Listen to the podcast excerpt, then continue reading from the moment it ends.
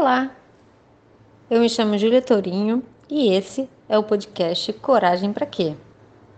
Esse podcast é para abrir a sua cabeça sobre o que é coragem de verdade.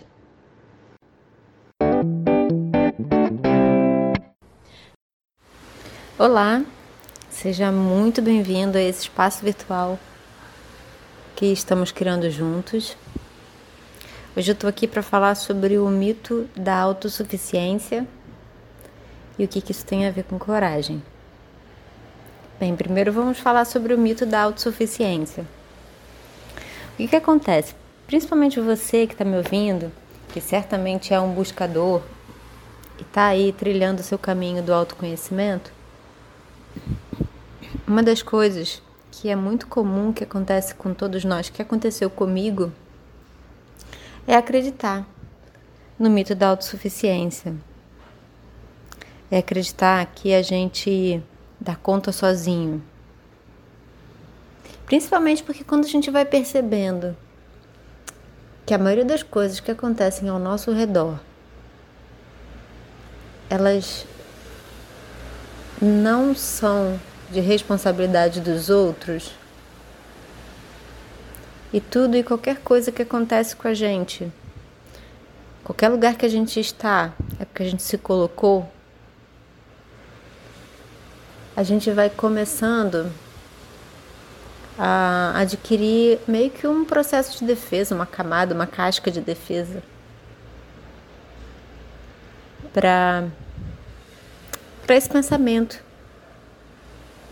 por um medo, Principalmente porque se a gente começa a andar com outras pessoas que também estão buscando o seu autoconhecimento, elas podem dizer pra gente: Ué, mas não é você que está escolhendo? Ou então a gente vai para o processo terapêutico e a terapeuta ou o terapeuta pontua isso pra gente.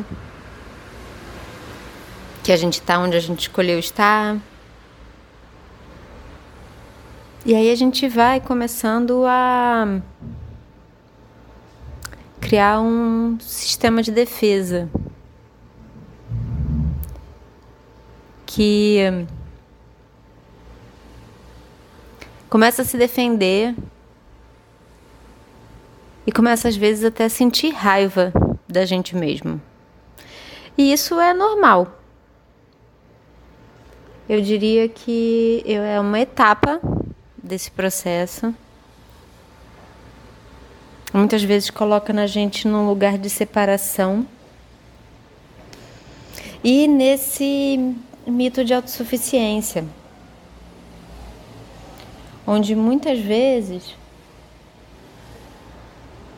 a gente vai para o lugar onde a gente é, está disposto a ajudar as pessoas né? Como eu falei, se a gente se torna um buscador, se a gente descobre na gente então esse lugar do curador, aí mais do que nunca a gente começa a ficar disposto a ajudar. Quantas pessoas já não fizeram faculdade e trabalhavam, sei lá, com números e descobriram que tinham em si, dentro de si, esse desejo de autoconhecimento e começaram a fazer, fazer cursos e aí se tornaram terapeutas, estão sempre dispostos a ajudar, mas se recusa a receber ajuda ou pedir ajuda. Acha que dá, tudo, dá conta de tudo sozinho. A gente na nossa sociedade, a gente tem um indicador de sucesso desse lugar de não depender de ninguém. E depender das pessoas é diferente da gente saber que a gente pertence e a gente faz parte. E se a gente tem dificuldade de navegar por esse caminho entre receber e doar ajuda, se a gente quer doar ajuda, mas a gente não se abre para receber ajuda, não tem jeito. De um jeito ou de outro, pessoa que recebe a sua ajuda vai perceber a crítica embutida. Porque se você oferece ajuda, você e não quer receber ajuda ou não ou sente que não precisa de ajuda, você divide o mundo entre os que oferecem ajuda e os que precisam de ajuda. E eu estou falando isso porque esse é um dilema muito comum dos terapeutas. É um dilema muito comum das pessoas que começam a buscar autoconhecimento. Quer ver uma coisa muito comum? A pessoa começa a estudar, começa a entrar em, em grupos, estudar livros, participar de rodas de conversa, tem um monte de conhecimento, faz terapia, e aí começa a ter um discurso de como as pessoas deveriam ser ou como as coisas deveriam ser. E aí muitas vezes entra nessa separação, que é estar tá sempre disponível, quer dar um conselho, quer perpetuar tudo isso que aprendeu, que está aprendendo, mas não consegue se abrir para ouvir a sabedoria do outro. Porque se a gente acha que aquilo tudo que a gente aprendeu, a forma que a gente entende as nossas verdades,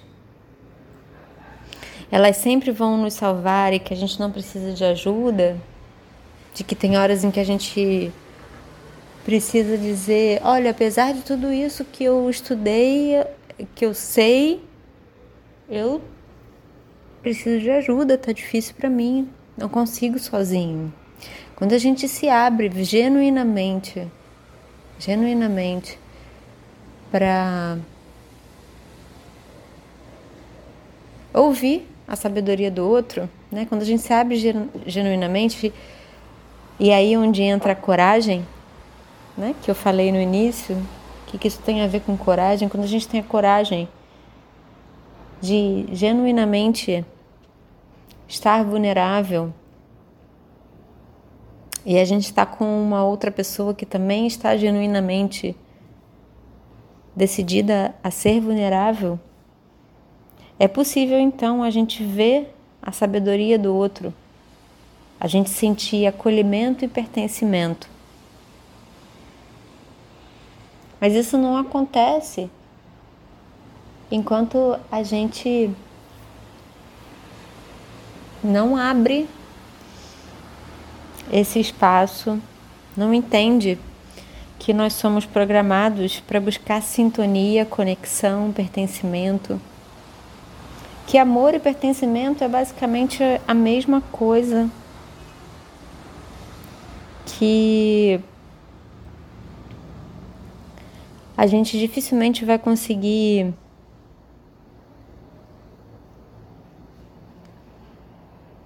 se sentir amado, se a gente não se sentir pertencente, na verdade, eles são sinônimos.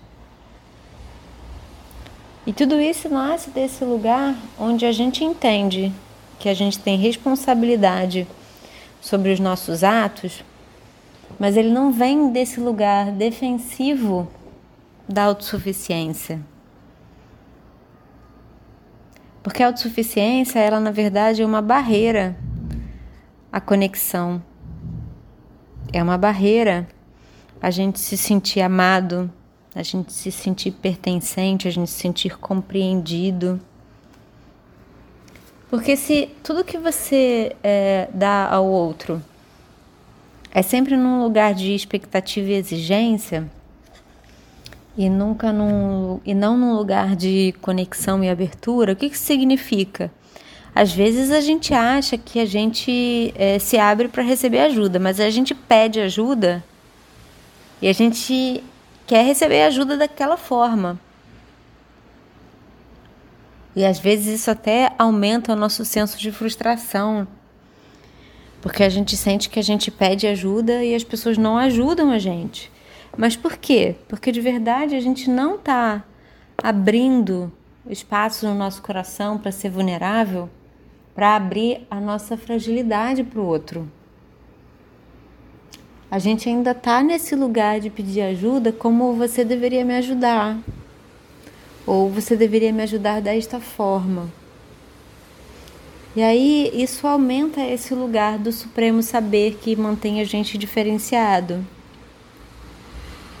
Porque a gente ainda está dividindo as pessoas entre os que oferecem ajuda e os que precisam de ajuda. E a gente olha, quando a gente está identificado com esse padrão separatista, percebe que um, se a gente não entende que a gente oferece e precisa de ajuda, ambos nós somos os dois, se a gente está num lugar onde a gente só vê as pessoas que oferecem ajuda ou as pessoas que precisam de ajuda separado, a gente está colocando um lugar de superior e inferior.